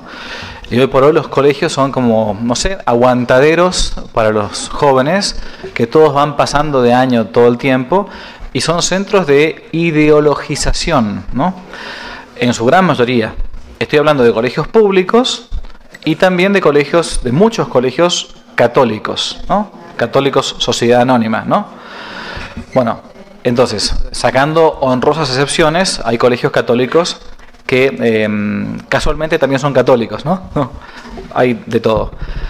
Bien, pero entonces, ¿qué hacer con, esta gente? Que, em, bueno, con, los directivos ya es una política de Estado que se da en muchos lugares. ¿Qué hacer con los jóvenes? Yo creo que no queda otra opción si ya son más grandes, si son más chicos, yo los sacaría del colegio directamente, ¿no? Este, había un gran pensador inglés que fue mm, ateo, por cierto, George Bernard Shaw, que decía que su una, una, vez en una entrevista le preguntaron, este profesor Shaw, este, eh, dice, ¿cuándo, dice, ¿cuándo terminó su educación? Dice, terminó mi educación, dice, cuando a los seis años me llevaron al colegio, dijo.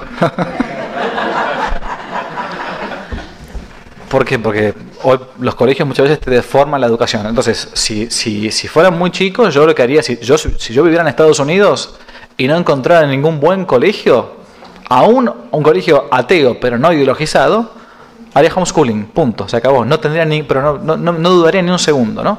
Ahora, si ya son más grandes y ya están en el colegio y, y me discuten estas cosas, no me queda otra opción que responderles no desde la fe, sino desde la razón. Por ejemplo, me compraría el libro de eh, el libro negro de la nueva izquierda, ¿no? de Agustín Laje y Nicolás Márquez, y ahí te van dando un montón de, de, fundamentos racionales, no de la fe, racionales, para responder lo que implica el movimiento feminista, el, movimiento LGBT y todo, y responder desde la razón. ¿no?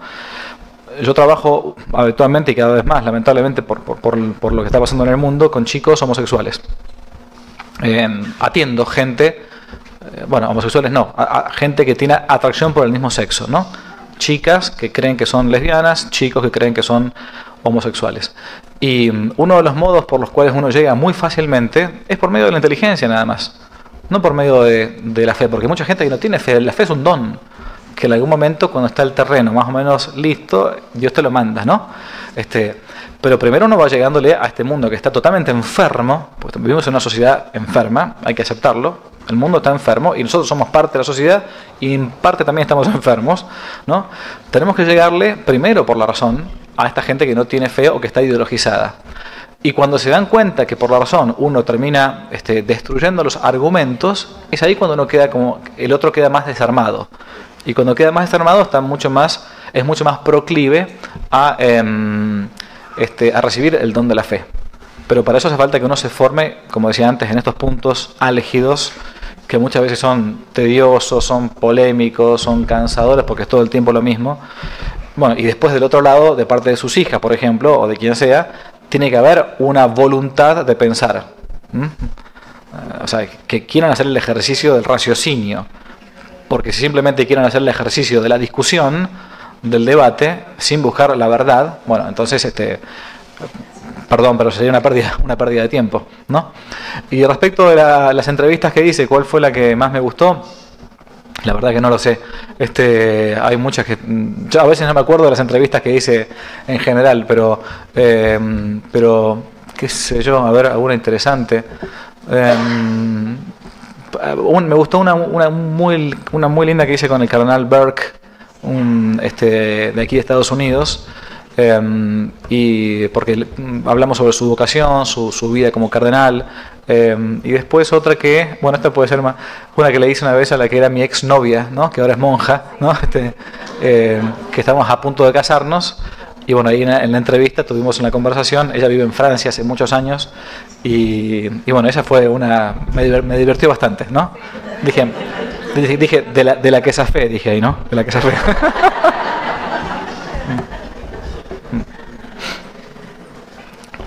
Sí. Padre Javier, mucho gusto. Padre Álvaro. Encantado, padre. Este, pues es pregunta y un poquito, pues recapitulando lo que escuchamos. Pues ahorita mencionaba la virtud como el punto medio, pues este, en ese sentido, desde esto me encanta, es pues la claridad con la que me lo deja lo del método de estar cerca. De hecho, tengo una comunidad donde hay chamacos, hay muchos, muchos niños sin papá y en la comunidad pues se acercan. Pero así como ciertamente pues está este peligro y pues hay diócesis que ya están muy golpeadas por, por los abusos. Entonces, así como decía ahorita, que San Domingo Sabio, si no ve ni a su mamá los ojos, es una, no es virtud, es enfermedad. Cuando uno quiere, cuando este método, pues si uno lo trata de llevar, hace poco reflexioné eso, si San Juan Bosco viviera en 2023, Ah, estaría preso. no pudiera ser la exactamente. Es, a eso iba. Entonces, la reacción de muchas diócesis es irse al otro extremo de satanizar todo. Y entonces, cuando un sacerdote quiere estar cerca sin, sin un doble motivo, tiene encima un protocolo de que es como una, es como tratar de salvar almas, y la misma iglesia te pone grilletes, te esposa las manos, te pone una venda en los ojos. Entonces, nos estamos yendo al otro extremo, donde los, donde los obispos tienen tanto miedo de ser demandados, que sea verdad o sea mentira, en cuanto les llega un olfato de algo, de algo diferente, algo raro, inmediatamente suspendido, en lo, en lo que averiguan si es verdad. Entonces, cuando uno trata, precisamente ahorita ocupa uno estar con los jóvenes, pero cuando trata de hacerlo uno para, tiene que cuidarse Sí, sí. es como tratar de hacer esa labor, pero pues con agrilletes, esposas, ojos vendados. ¿Cómo, es, cómo se puede hacer eso? Buenísima la pregunta. Cuando, por las dudas, los laicos capaz que no saben esto, pero los sacerdotes, cuando vamos a unas diócesis, por ejemplo, yo estoy en una diócesis en Argentina, cuando uno va a otra diócesis, eh, siempre, y después del, tema de los abusos y todo, te piden una especie de good standing letter, una cosa así, una especie de carta de presentación de tu obispo, de tu superior religioso, eh, donde diga que uno es de buena moralidad, que nunca tuvo ningún problema este, canónico ni civil, qué sé yo. Yo a esa carta le llamo eh, el certificado antipedofílico, ¿no? ¿No? Claro, porque uno de entrada eh, tiene que demostrar que, que- que es un tipo normal, digamos, ¿no? Que, que lo anormal es que sucedan esas cosas, no, no, no es lo normal, ¿no? Eh, bien, no me detengo más en todo el tema ese porque es un, un tema aparte. Pero es verdad lo que dice el padre, que, que uno es como, es como que va a jugar un partido de fútbol y entonces este, eh, vas a jugar pero empezaste 5 a 0 abajo. O sea, tenés que remontar el resultado de 5 a 0 y es difícil. Bueno, si tenés a Messi, como acá en Argentina, este, le ganamos a los mexicanos, le ganamos a los mexicanos. Bueno, pero, eh, pero no, porque, no porque esas trabas que te pongan todo el tiempo uno va a dejar de hacer el bien, ¿no? Y es más, y yo considero, y es un trabajo espiritual para cada sacerdote, que si alguno está trabajando o nos toca trabajar con jóvenes, eh, poniendo todos los medios naturales, y son naturales, puntualmente de la prudencia. ¿Qué significa esto? Explico, nota a pie de página. Por ejemplo, yo no me quedo nunca con un joven en un lugar que no, no me puedan ver otros. Nunca, jamás. Este, apenas llegué a, a- a mi, al colegio, todas las, las- la oficina del cura con el confesionario y todo, vidrio. Vidrio, punto. No, son pequeños datos de, de... ¿Por qué? Porque uno también no, no es tarado y, tiene que... Aparte yo de cura, yo era abogado antes de ser cura, entonces uno sabe más o menos la parte legal, no, no, no es idiota. Entonces, a- si uno no se cuida, no te cuida nadie, ¿no? Eh, a su vez después, saber que cuando uno está con un montón de jóvenes, campamento y qué sé yo, bueno, eh, a- a- sé que puse recién el ejemplo que nos fuimos con los chicos a Europa.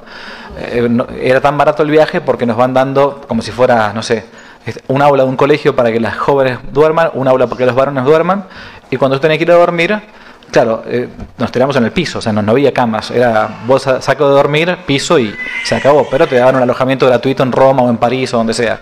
Yo siempre tenía que dormir aparte, yo jamás podía dormir en un lugar cerca de los, mucho menos de las mujeres, pero tampoco los varones, ¿no? Y cuando los chicos me preguntaban, yo se lo decía a los chicos, ¿saben por qué? Porque un cura, hoy, aunque sea San Juan Bosco. No tiene ni siquiera que dar la opción de que hablen mal sobre ese tema. Pero aún así, si uno pusiera todos los medios posibles, nosotros tenemos que estar dispuestos a ir presos. ¿Qué va a hacer? La vida es una sola y capaz que nos toca morir en la cárcel. Y buena paciencia. Pero que me toque morir en la cárcel por una acusación falsa, no por una acusación verdadera. Porque si yo dejo de hacer el bien, porque este, por el temor de un futurible de que me puedan acusar, aún si yo me quedara en mi casa como cura viendo Netflix todo el día y me acusaran falsamente, también iría preso.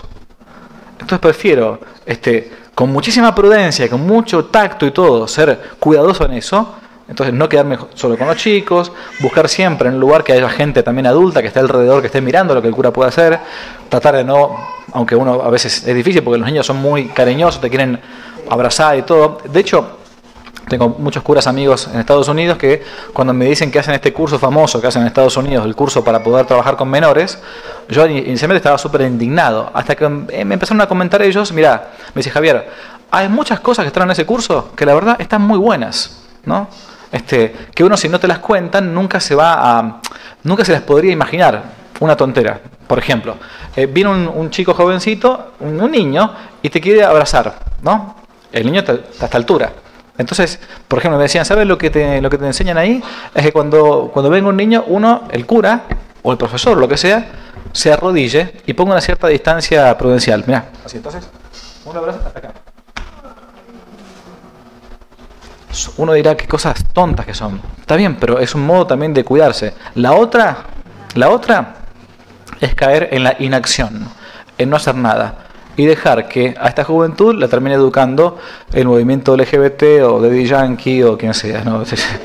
Y claro, sí. Mm. Sí.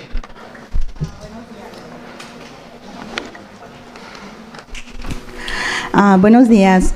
Pues yo voy a dar la parte de, de, la formación de papás, ¿no? Yo trabajo con, con la pastoral familiar y desafortunadamente me doy cuenta que muchos papás están a favor de la ideología de género, están a favor de, bueno, más bien están confundidos en lo que ellos están ahorita eh, compartiendo con sus hijos. De hecho, pues son amigos, incluso hasta cómplices. Entonces, yo digo que aquí los papás tenemos que tener un buen discernimiento y también de este, pues prepararnos muchísimo más. Además, con la ayuda de ustedes y con todo lo que viven como sacerdotes, pero pues también los papás somos muy permisivos, ¿no? ¿Qué es eso que la niña va y abraza al sacerdote o se le pega y demás? O sea, no, son hombres de Dios y los tenemos que educar en eso.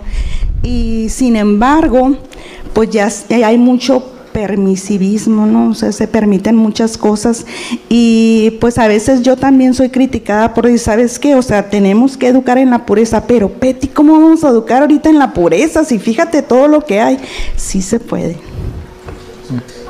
Sí, sí, tal cual. Eh, bueno, esos papás que, permiten que sus hijos sean envenenados con esa ideología nefasta, lo lamento por sus hijos, no lo lamento por los papás, porque son más grandes ya y saben lo que tienen que, supuestamente hacer, pero sí por, por, los hijos, ¿no? Y por lo otro, bueno, eh, lo que decía recién después, que tenemos una falta de educación grande con la modestia, es verdad, eh, ese, ese exceso de confianza que hay, que nuestros papás cuando éramos chicos, por ejemplo, nos decían este, que, a una persona que uno no conoce, que es mayor y todo, se la trata de usted por el respeto que implica. No, no un cura, eh, a un laico cualquiera, o sea, una. Bueno, eh, es así, pero hoy eh, existe una gran confianza para todo y hay que estar explicando lo obvio. Entonces, es tan obvio que hay que explicarle a, a, los, a los papás, no a los hijos, que esto que decía recién, que a un sacerdote, por ser una persona consagrada, por el respeto que implica y todo, no se lo trata igual que a un, no sé, que al tío, digamos, qué sé yo. Entonces, este, bueno, pero no es por maldad de los chicos, los chicos no, en eso no, no, creo que es por, más bien, ni siquiera maldad por los papás, es por ignorancia o por falta de educación de los más grandes, que hace falta, bueno, este, con mucha paciencia ir ayudándolos.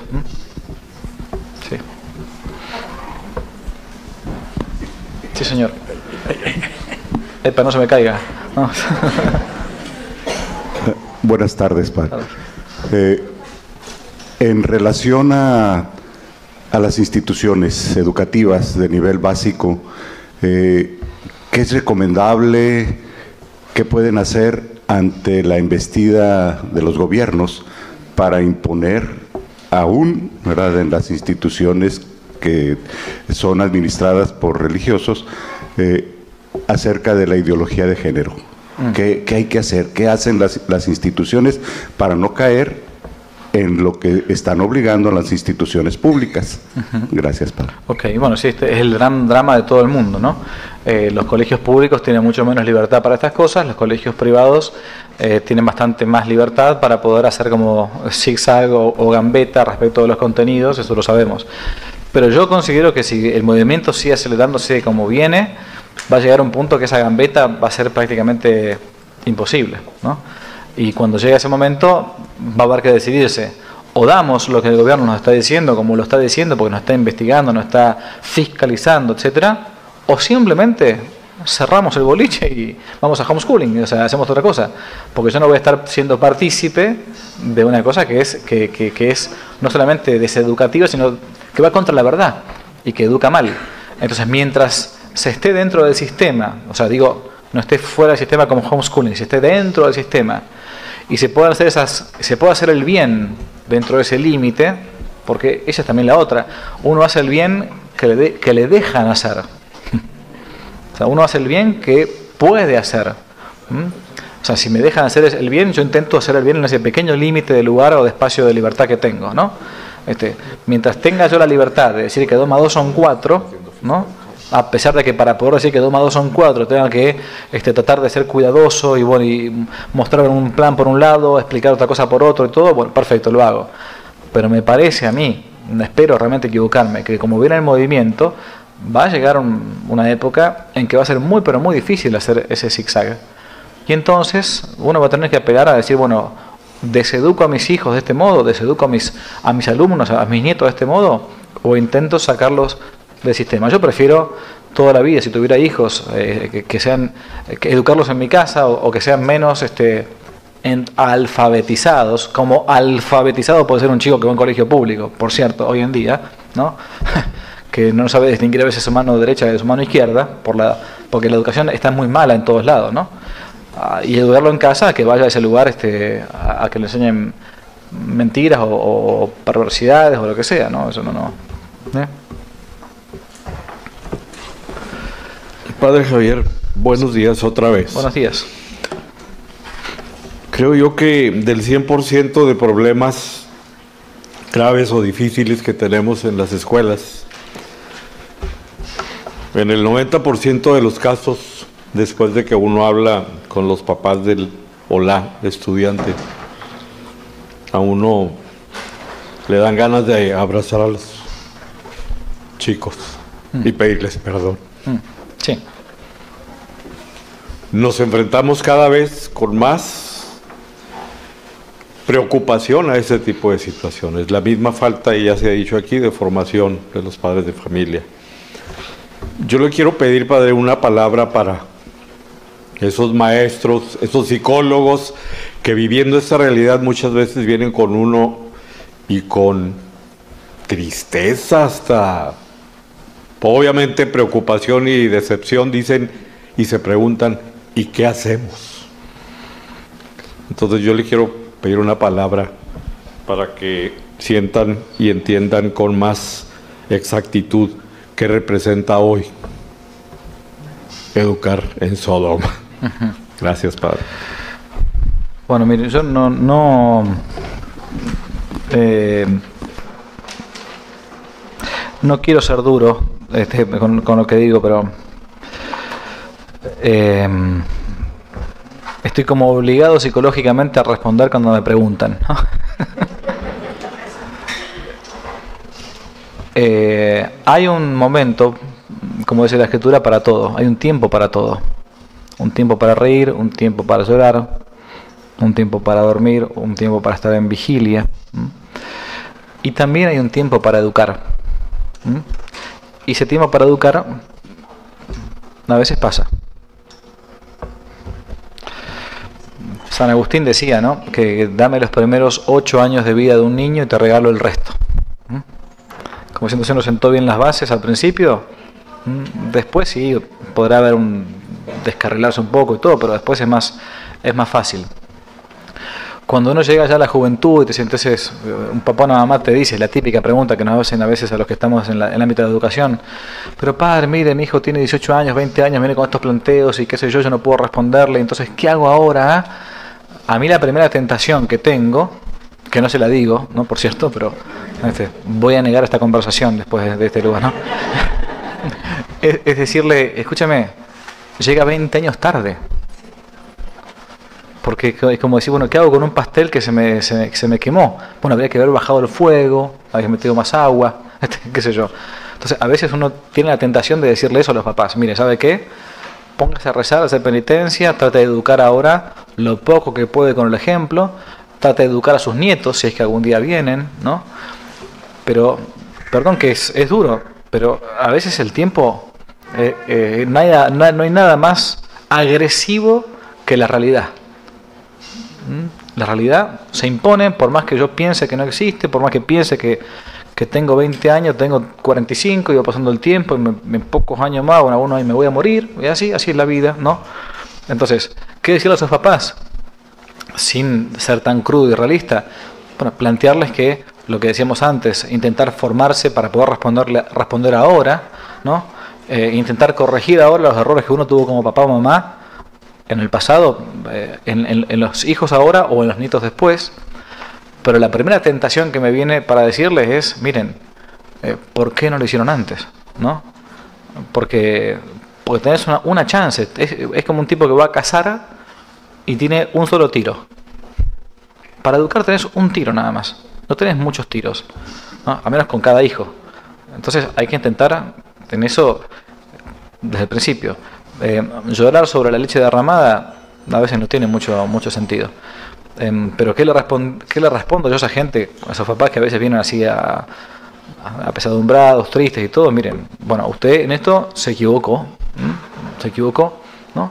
Porque te lo reconocen, ¿no? Se fue demasiado liberal en la educación, lo dejé hacer lo que querían, los dejaba todo el tiempo solos, no tenía idea cuáles eran sus amistades, ni lo que estaban viendo, ni lo que leían, ni nada.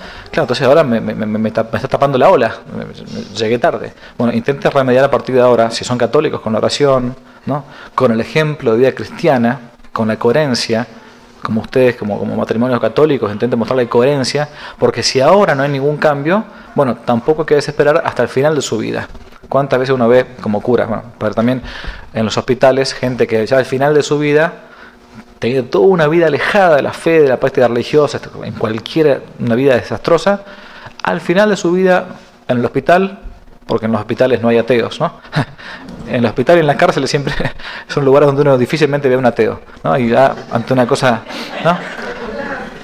Esa gente que vivió quizás mal, al final de su vida, aunque sus papás habían muerto, su mamá se había muerto, termina arrepintiéndose, pidiendo una confesión o, arrepintiéndose con un acto de contrición perfecta y capaz que eso mismo ¿m? lo puede llegar a salvar. ¿no? Entonces, en eso nunca hay que desesperar de la misericordia de Dios.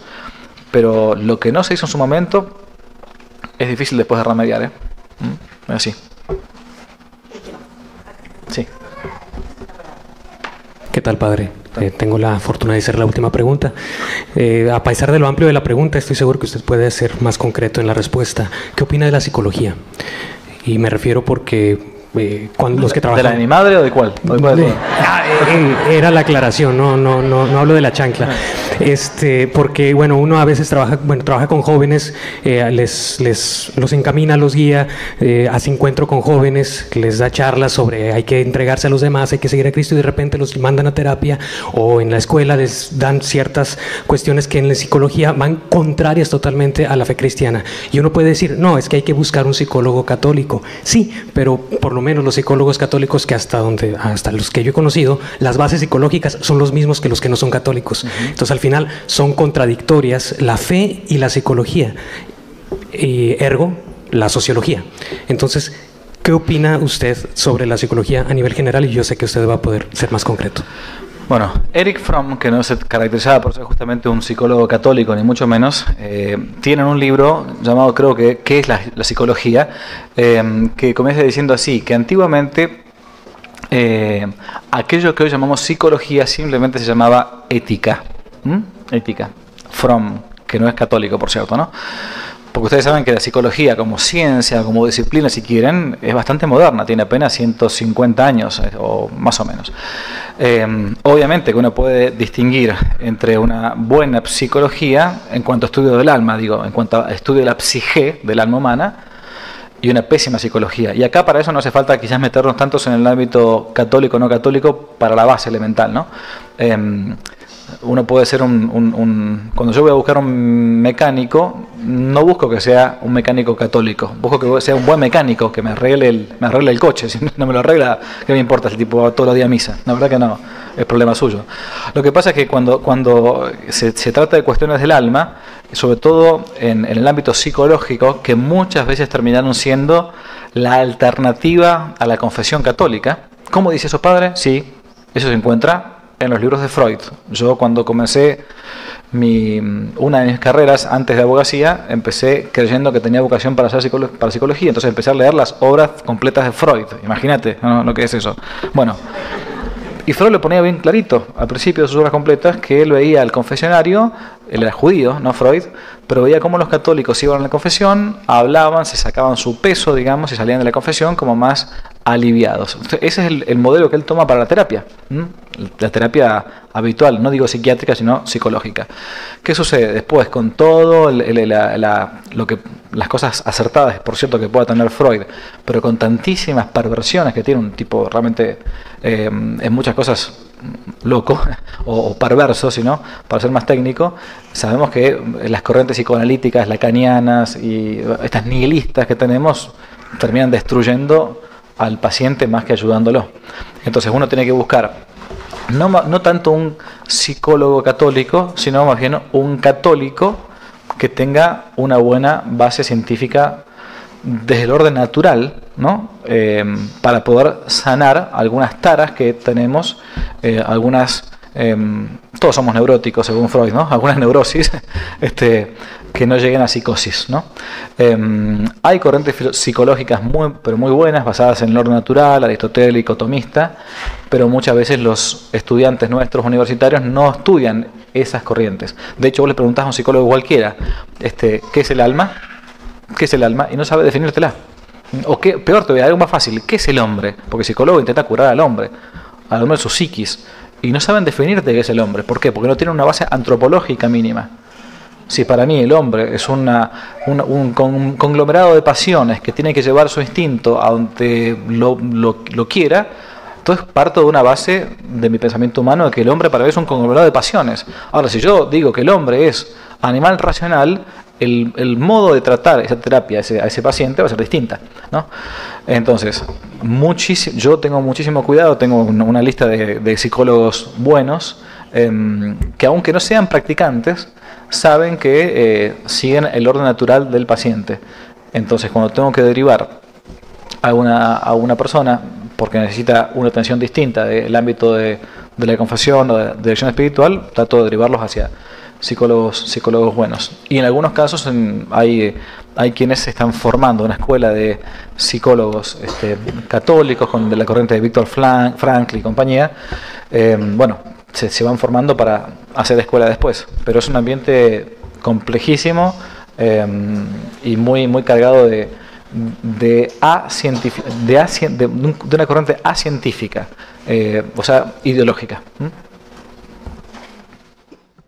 Si les gustó el video, aparte de suscribirse, activar la campanita y comentar, en la descripción de este video se van a encontrar con el link de la plataforma Patreon, un modo concreto de apoyar este apostolado que intenta hacer una contrarrevolución cultural y espiritual. Dios les bendiga y que no te la cuenten.